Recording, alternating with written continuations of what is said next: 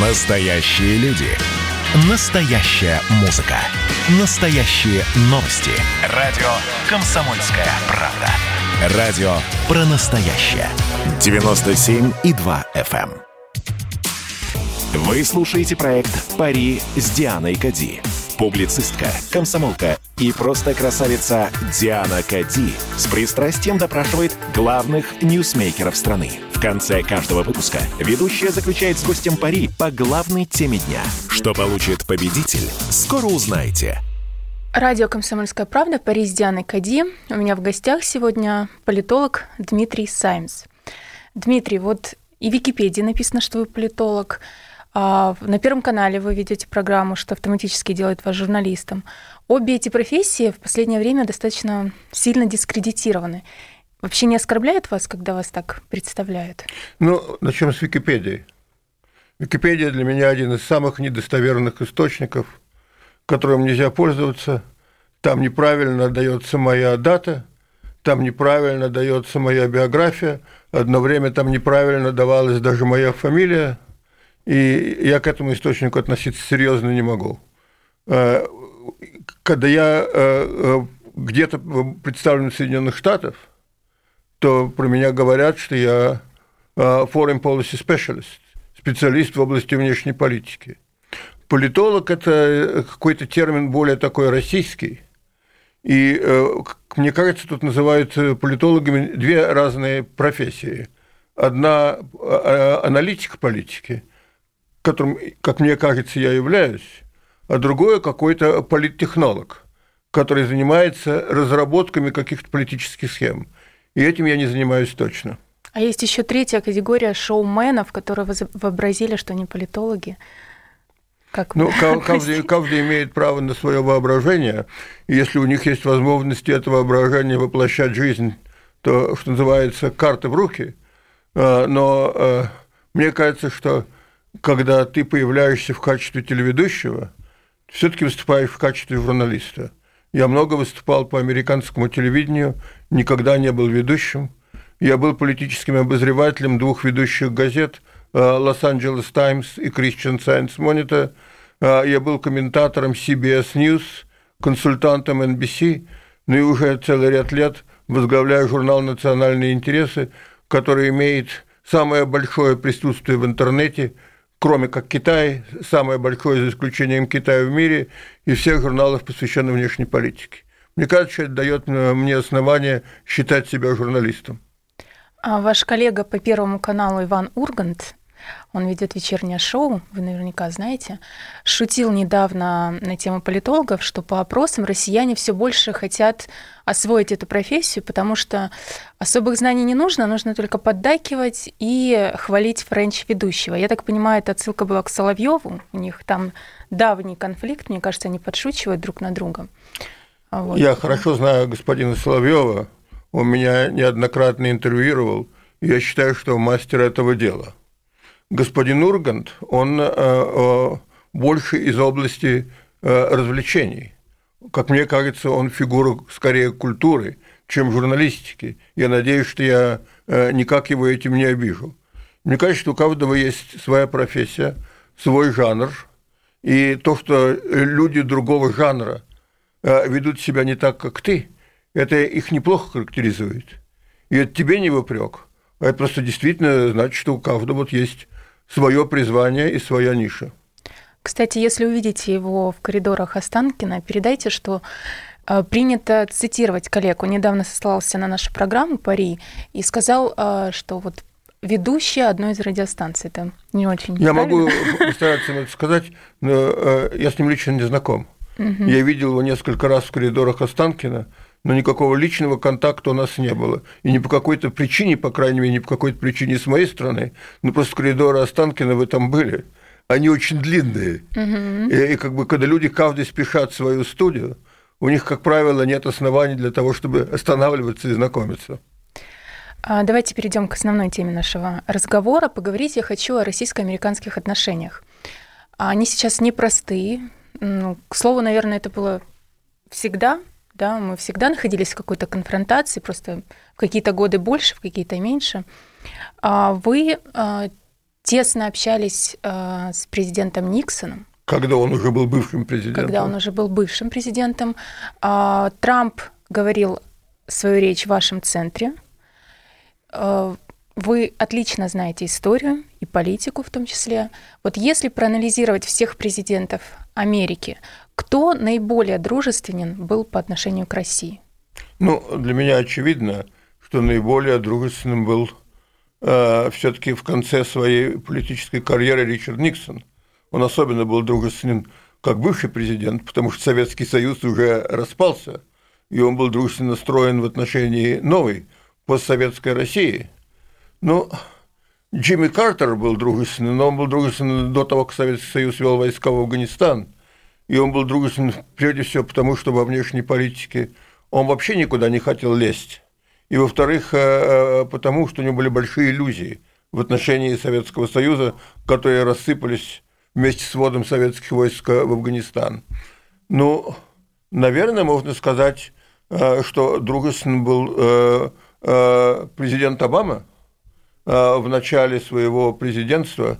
И я помню, как э, мы создали общественную комиссию по российско-американским отношениям, э, в которой я был директором вместе с Грэмом Аллисоном, известным гарвардским профессором, и мы встречались не с Обамой, а с его советником по национальной безопасности, с госсекретарем Клинтоном, с министром обороны Робертом Гейтсом, и они говорили, пользуясь выражением советника по национальной безопасности генерала Джонса, что им настолько нравился э, наш подход, что они не хотели, чтобы было хотя бы э, дюйм дистанции между их и нашими позициями. Но, понимаете, это было построено на песке, потому что за спиной генерала Джонса сидели его помощники Майкл Мак Макфол и Саманта Пауэр. Люди, очень враждебно относившиеся к российской власти, очень настроенные на продвижение демократии – и было очевидно, что если их подход возобладает, то инициатива Обамы э, угаснет очень скоро. Поэтому я вас сейчас удивлю и скажу, что наиболее дружественным в отношении России, я имею в виду без сисюкания и соблюдением американских национальных интересов, был президент Рональд Рейган. Угу. Потому что Рональд Рейган был большим противником коммунизма и особенно распространение коммунизма во всем мире, и он никак не одобрял советские порядки, но он исходил из того, что Советский Союз является геополитической реальностью. Он исходил из того, что советское руководство не хочет войны и хочет благосостояния своего народа. Он исходил из того, что если Америка проявит силу и сдержанность, то с Советским Союзом можно договориться. И у него, конечно, это получилось, но, правда, в значительной мере э, не из-за позиции самого Рейгана, а из-за тех перемен, которые начал в Советском Союзе Горбачев. Но Рейган в конце правления э, Горбачева, в общем-то, даже вот его начали подозревать его коллеги-республиканцы в том, что он стал сентиментальным в отношении России. Он вообще был такой очень эмоциональный человек, и я думаю, что при нем, не случайно, что при нем многое между Москвой и Вашингтоном получилось. А, Горбачев недавно в одном из интервью сказал, что вот если главы а, государств Соединенных Штатов э, Соединенных Штатов и России перестанут бычиться, цитирую, да, то все будет нормально. Но мне кажется, если а, пользоваться терминологией бывшего президента СССР, то бычится у нас как раз Байден. И вот в интервью с Соловьевым вы сказали, что это его заявление, последние выпады в адрес России и Путина, в частности, это не угроза войны, это такой вот э, способ продемонстрировать пренебрежение. Мол, смотрите, вот я с Путиным могу так разговаривать, о нем так отзываться, ну, с самим Путиным, да, вот, и это работа на внутренний электорат, на, на американцев, а не на остальных. Я не имел в виду, что это э, только для внутреннего потребления, и уж тем более я не имел в виду, что это поза. На самом деле, перед тем, как я э, приехал в Москву, я приехал несколько недель назад, а до этого я здесь не был год, у меня была возможность поговорить с э, достаточно ответственными чиновниками администрации, и они мне сказали, они мне не давали, естественно, никаких поручений, э, я абсолютно не их человек, я бы такие поручения никогда не принял, Но они правильно хотели, чтобы как ведущий Первого канала, чтобы у меня было представление более адекватной оппозиции администрации. И вот одну вещь они мне сказали очень четко. Было бы очень жалко, если бы в Москве не восприняли всерьез а, а, готовность новой администрации противостоять а, тому, что они называют российской агрессией, и готовность администрации заставить Россию, пользуясь их выражениями, играть по международным правилам, в том числе и в своей внутренней позиции, в своей внутренней политике. И я думаю, что это у них э, вполне серьезный настрой. Я-то имел в виду другое, говоря о пренебрежении. Я имел в виду не то, что они хотят искусственно создать впечатление пренебрежения, чтобы кого-то обидеть. Я имел в виду, что их действительно позиция России э, э, интересует постольку поскольку. Потому что их впечатление, как мне кажется, и сейчас я уже никого не цитирую даже заочно, а говорю только о своей интерпретации позиции этих людей новой администрации, они исходят из того, что пытаться, как пытался Обама, как-то договориться с Путиным и его коллегами, что это безнадежно. Радио «Комсомольская правда». Мой гость Дмитрий Саймс. Через несколько минут мы продолжим. Вы слушаете проект «Пари с Дианой Кади».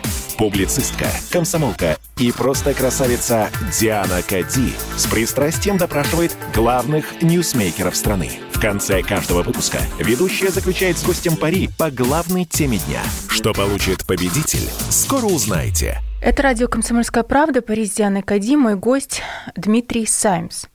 Джо Байден все таки глава Белого дома. Ответственность большая. Но он делает такие заявления, ну, у нас Виталий Милонов сказал, что вот заявление гопника просто. Но это действительно называть Путина убийцей, мне кажется, было too much, говоря вашим языком. Не король дипломатии, вам так не кажется? Во-первых, он э, не сказал, что Путин лично кого-то убивал. У него спросили убийца, он говорит, да? А, но тем не менее, вот надо понимать тоже немножко так вот э, нюансы и лексикон. Ричард Никсон говорил про себя самого, что он был crazy бомба, когда речь шла о Вьетнаме, что ему нравилась идея, что его воспринимают как такого, если хотите, сумасшедшего бомбиста, который готов на все, чтобы добиваться своих целей. И ему казалось, что это повышает его эффективность и повышает престиж Америки как э, великой державы. Наполеон говорил что любой лидер великой страны по определению убийца, потому что он дает приказы, которые лишают других жизней. Но я не знаю, как считать. Вот, например, Билл Клинтон дал приказ э, бомбить Сербию. Э, Хиллари Клинтон кричала «Вау!» в восторге. И Байден был в этом замешан. И Байден был в это замешан. Поэтому вот э, если считать лидеров, которые давали приказ кого-то убивать. Между прочим, такой приказ давал такой популярный президент, как Трумэн. Я говорю о Хиросиме и Нагасаки. То, в общем-то, э, лидеры почти любой великой страны, мягко сказать, э, ну, невинны э, с этой точки зрения. Подумайте о Уинстоне Черчилле, например. Так что я не уверен, до какой степени Байден имел в виду личное оскорбление. Тем не менее, для меня это заявление было очень неудачно. В лучшем случае оно не продумано потому что ты просто так такие вещи не говоришь. Но у него же есть команда администрации. Ну, э, это не было э, частью его какого-то заявления. Это было сказано спонтанно в интервью. И вот тут надо понимать одну вещь, которую в России честно не понимают. Столько говорят про возраст Байдена, вот там показывали какие-то бесконечные кадры. Мне тоже не нравится, когда шутят. И а, вот понимаете, он да, поднимается, вот, вот он поднимается три раза, он падает по ступенькам самолета и летит вниз. Э, только он поднимается снова, ну, мемы, а, вы имеете в виду мемы, И потом да. опять летит вниз. Во-первых, я вам скажу очевидное. Я моложе Байдена, но я бы не мог так взбежать по ступенькам, по высоким, крутым ступенькам этого трапа, как, как поднимался Байден. Это во-первых.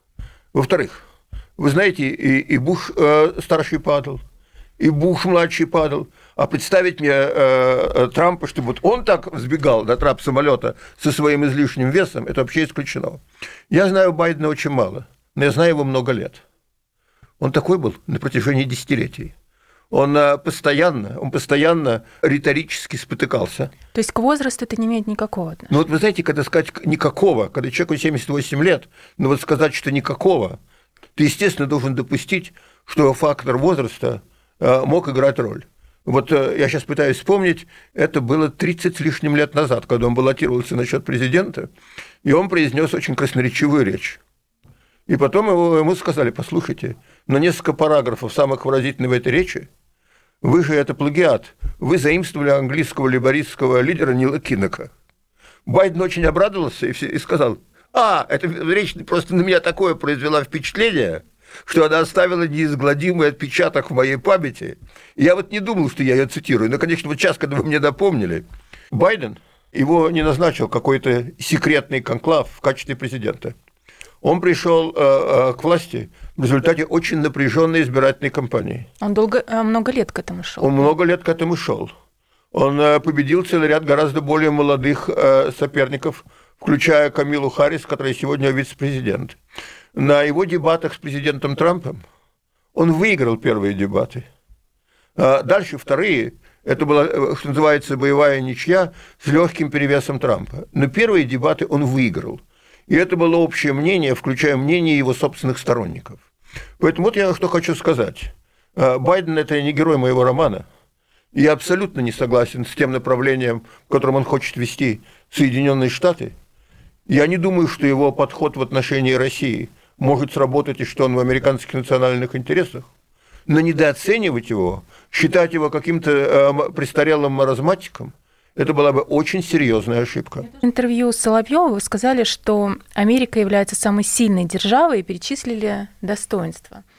Но вот справедливости ради, с ковидом а, борьбу США проиграла 550 тысяч, даже больше летальных исходов. С вакциной знаете, какая ситуация. А, ВВП упал на 3,5% в 2020 году.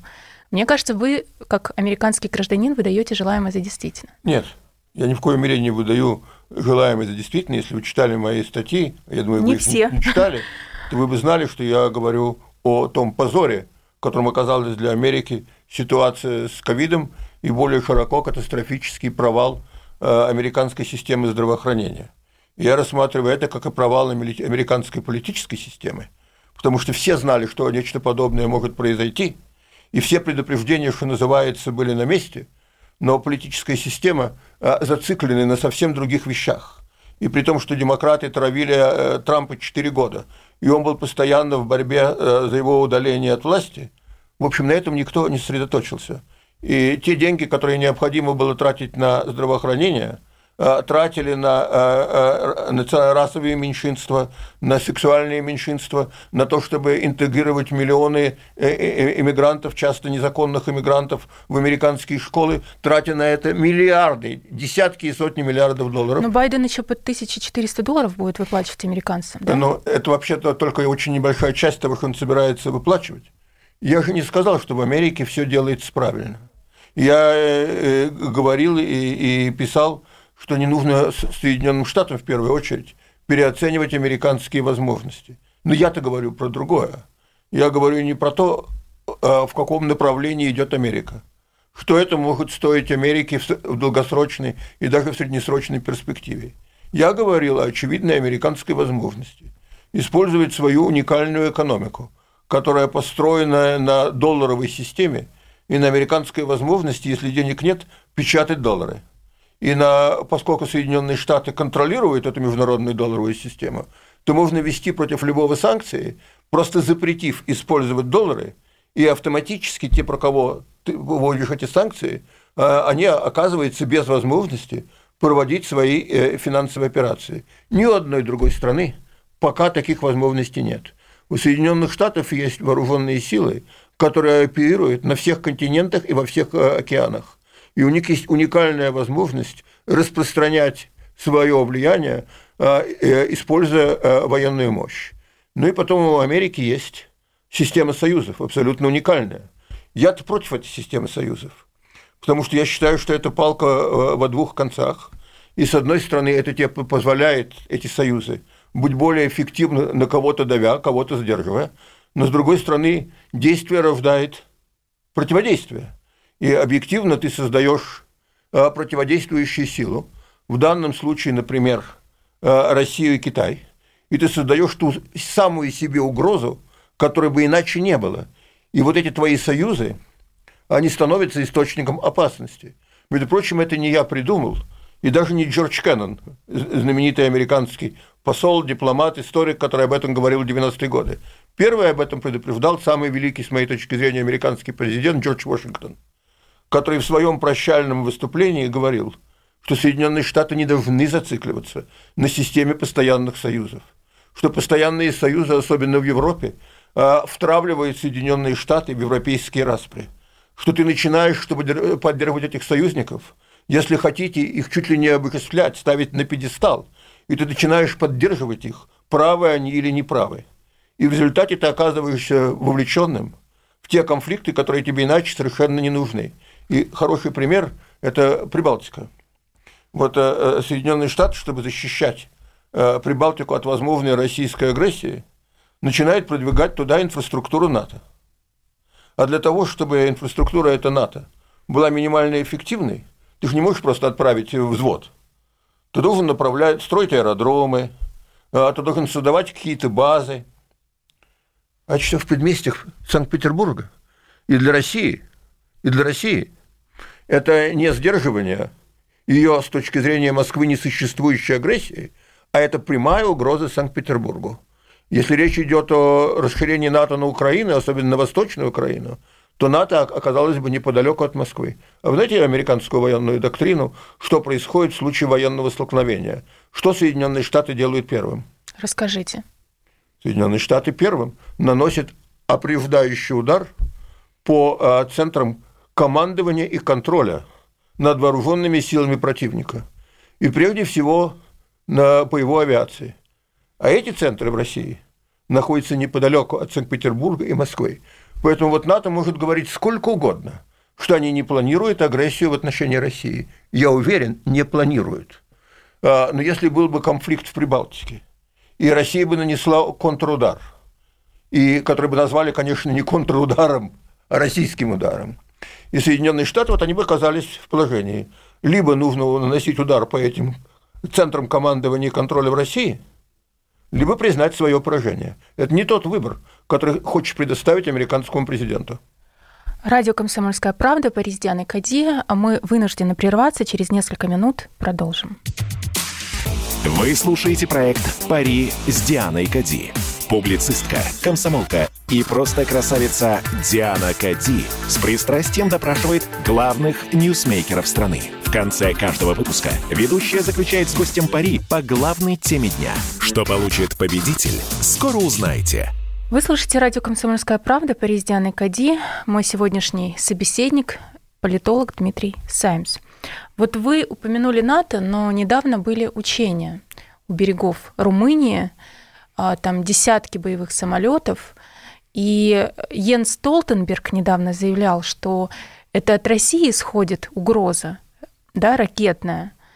Но вот мне кажется, вот если посмотреть на то, что делает Запад, и НАТО в том числе, то угроза как раз идет со стороны Запада, а не со стороны России. Вы не находите? Я нахожу, что угроза со стороны России э, однозначно исходит.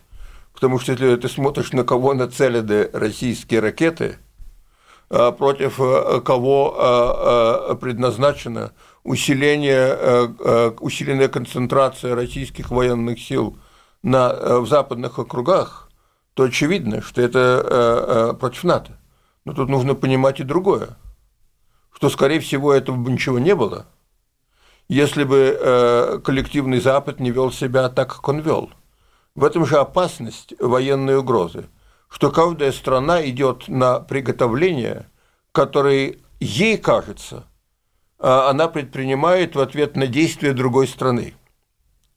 Но объективно создаются э, предпосылки для того, чтобы э, опасаться друг друга, для того, чтобы военные говорили, посмотри, что они сделали. Мы должны на это ответить. Это создает очень опасную ситуацию. Накануне э, Первой мировой войны а, Николай I, извините, Николай II неоднократно говорил, что войны не будет, потому что он ее не хочет.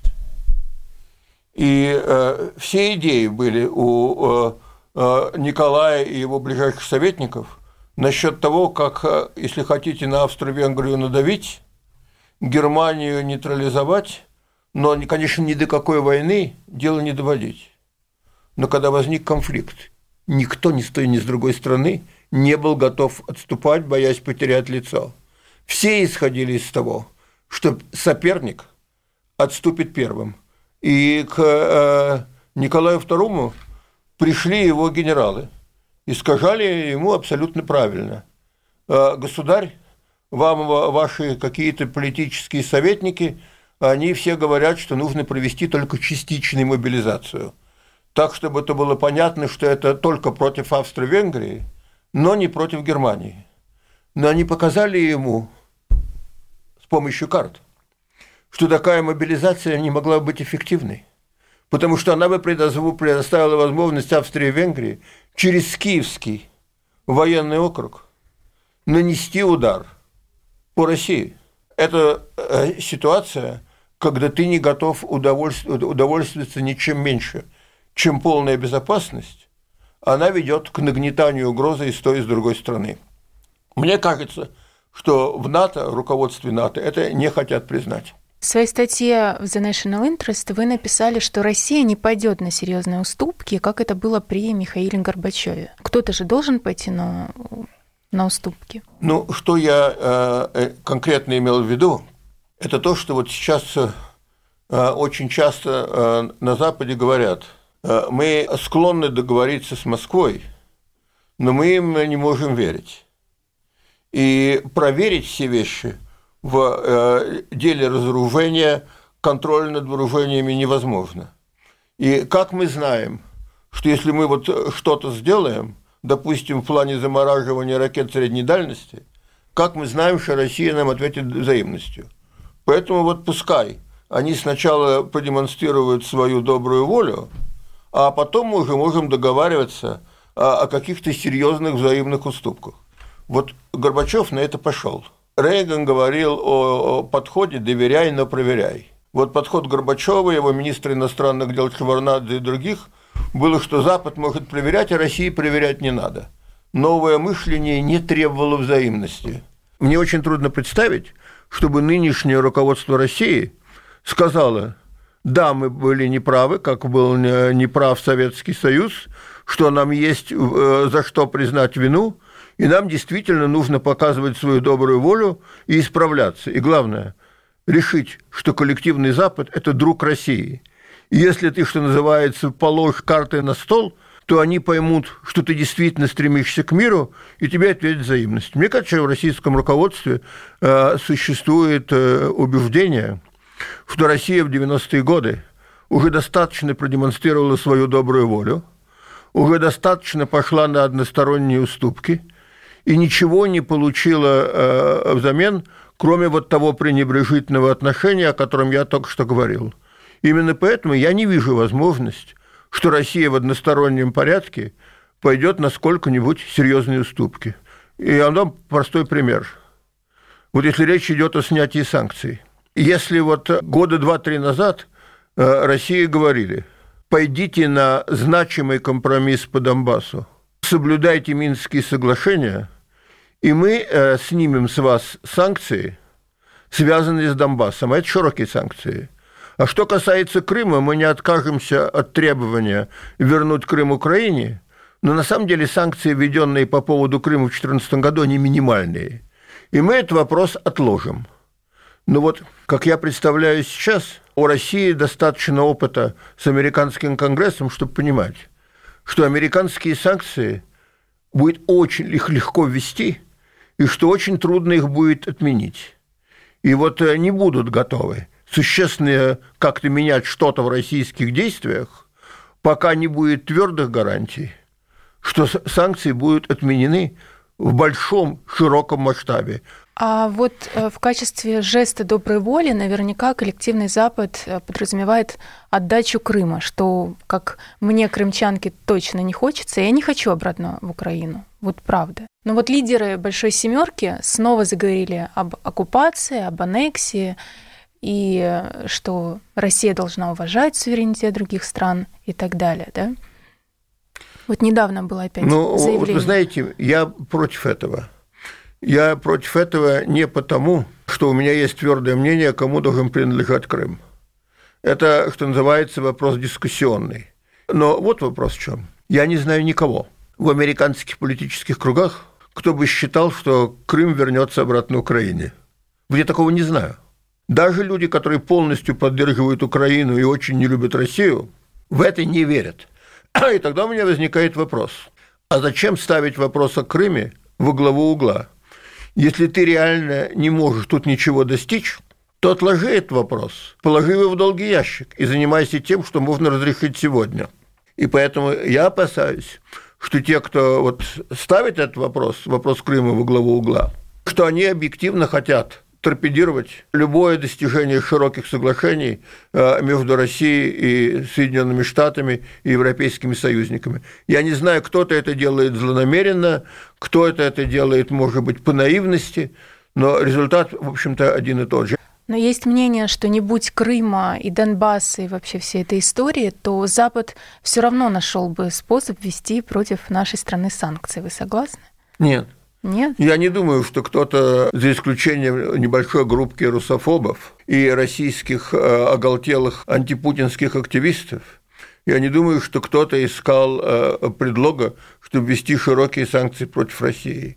Но я думаю другое, что Соединенные Штаты и Евросоюз, что они пришли к выводу, что должна быть, если хотите, монолитная международная система – в главе которой будут Соединенные Штаты и их союзники. И при создании этой системы не только не нужно, но вообще было бы абсолютно неправильно позволять кому бы то ни было говорить, что нет, это не требуется правилами ООН, это не требуется международным правом, и поэтому мы делать этого не будем. А вместо этого как бы вот э, возникло понятие правил – правил чего-то такого, что не прямо основано на уставе ООН, где у России и Китая два голоса с правом вето в Совете Безопасности, а что не соответствует вот этим коалициям Запада, которые создавали Соединенные Штаты и их союзники. И, конечно, дело было даже не столько в Крыме, а дело в том, что было вот принято решение коллективным Западом, что Украина не должна быть в российской сфере влияния. При этом стыдливо не говорилось, что вопрос-то был не только в том, чтобы Украина не была в российской сфере влияния, Вопрос-то был в том, что считали, что Украина должна быть в западной сфере влияния. И не просто э, быть в западной сфере влияния, а стать частью коллективного Запада. И казалось бы, что все, вопрос э, решен победоносно на Украине, что там произошло не только смена власти, но и смена элит, и полный триумф. И вдруг Россия берет и забирает Крым. Это воспринималось не только как удар по Украине, это воспринималось, ну, если хотите, как акт вопиющего неповиновения, геополитического и морального э, э, вызова Западу, на который военное решение в тот момент не нашли. И поэтому, в общем-то, решили, что очень важно показать России, что так вести себя нельзя – что это будет иметь для России самые пагубные последствия. Радио «Комсомольская правда», Париж, Диана Кади. Через несколько минут мы продолжим. Вы слушаете проект «Пари с Дианой Кади». Публицистка, комсомолка и просто красавица Диана Кади с пристрастием допрашивает главных ньюсмейкеров страны – в конце каждого выпуска ведущая заключает с гостем пари по главной теме дня. Что получит победитель, скоро узнаете. Вы слушаете радио «Комсомольская правда» Пари с Дианой Кади. Мой сегодняшний герой Дмитрий Саймс. Но я еще хочу спросить а, о том, что вот Байден, учитывая его выпады а, в адрес России и учитывая то, что он приглашает Путина на саммит по климату, ну, это вызывает вопросы и попахивает шизофренией, вам так не кажется? Нет. Это очень логичный шаг с точки зрения э, Байдена. Они с самого начала, еще до того, как пришли к власти, э, говорили о том, что они не против любого диалога и сотрудничества с Россией. А они просто э, вот, будут руководствоваться принципом, что Соединенные Штаты могут одновременно делать разные вещи – идти в нужном направлении и жевать жвачку, как они выражаются. И, и тут установка на то, что можно противостоять России, можно наказывать Россию тогда, когда Россия не следует тем международным правилам, которые были сформулированы Соединенными Штатами и Евросоюзом, как говорят на Западе, Союзом демократий. И с другой стороны, вот если э, нужно обеспечивать стратегическую стабильность, э, э, борьба против изменения климата, то тут сотрудничество России является целесообразным, и нужно к нему стремиться. И исходит из того, что Россия от такого сотрудничества не откажется, потому что оно в интересах самой России – я думаю, для России это будет нелегкий выбор. Если, например, Китай согласится, то что, Россия одна не поедет? А с другой стороны, я не знаю, до какой степени Китай заинтересован в том, чтобы оказаться на конференции, где его будут активно додавливать. Слушайте, ну мне кажется, мы самостоятельная держава большая, и мы не должны с оглядкой на Китай принимать решения. Вам так не кажется? Мне кажется, что нужно принимать всем ответственным державам решение с учетом всех факторов. И э, одно дело принимать такие решения, когда ты не один, и когда ты это делаешь в координации со своими ближайшими партнерами и потенциальными союзниками, а другое дело, когда твой отказ э, ведет к изоляции. Ну и, во-вторых, я недостаточно знаком с тем, как в Вашингтоне видят это совещание по климату на которое приглашает э, президент. Это будет Путин. виртуальный созвон, я Нет, так понимаю. я имею в виду, э, никакой, э, никакой будет формат, а вот как это все будет обсуждаться и какие будут позиции сторон. Если у России там будут реальные возможности отстаивать свой подход и защищать свои интересы, и продемонстрировать, что Россия великая держава, что ее нельзя воспринимать как само собой разумеющее – но что она готова к соглашению, это одна ситуация. А если Россия скажет, что давайте приезжайте и продемонстрируйте, что э, президент Байден, несмотря на свой, свой негативный подход к вам, может получать вашу поддержку, когда нужно, если такое впечатление э, сложится в Москве, то мне очень трудно представить, что президент Путин бы на это пошел. А у вас есть однозначный ответ, согласится Путин принимать участие в саммите или нет? У меня нет этого ответа, потому что, кроме всего прочего, у меня нет достаточной информации, как я вам только что сказал, о том, как будет подготовлено это мероприятие и что там можно будет реально России достигнуть. А как вы считаете, учитывая последние события, заявления Байдена и других западных лидеров, а, Россия ответит что-то, вот сделает какой-то а, поступок, решение, возможно, примет в ответ на все выпады по отношению к нашей стране? Ну, э, как я понимаю, в этом и цель э, того, той ревизии, того переосмысления российской э, позиции в отношении Соединенных Штатов и, я думаю, в какой-то мере Евросоюза. И мне очень трудно представить, что российский вывод будет Э, что мы проэкзаменовали, и все так хорошо, прекрасная маркиза, за исключением э, пустяка, э, что мы все оставим по-прежнему. Но вот тут нужно понимать одну вещь. Я говорил в нашем интервью про многие вещи, которые могла бы сделать Россия, и которые Россия пока бы не делала. Но тут нужно понимать, что те люди, которые не готовы идти на эти шаги, это не потому, что они трусливые и глупые – а это потому, что они понимают, что был бы весьма серьезный ответ, а, что последствия могли бы быть крайне болезненными.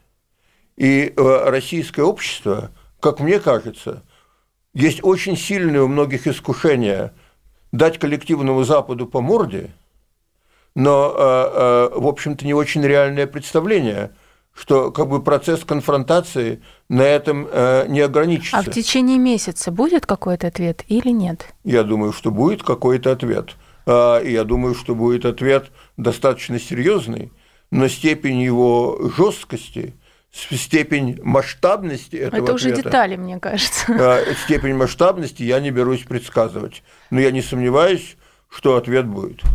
Я думаю, что наверное, в этом случае тоже как-то дипломатично отмолчимся. И я предлагаю поспорить. Давайте вот. поспорим.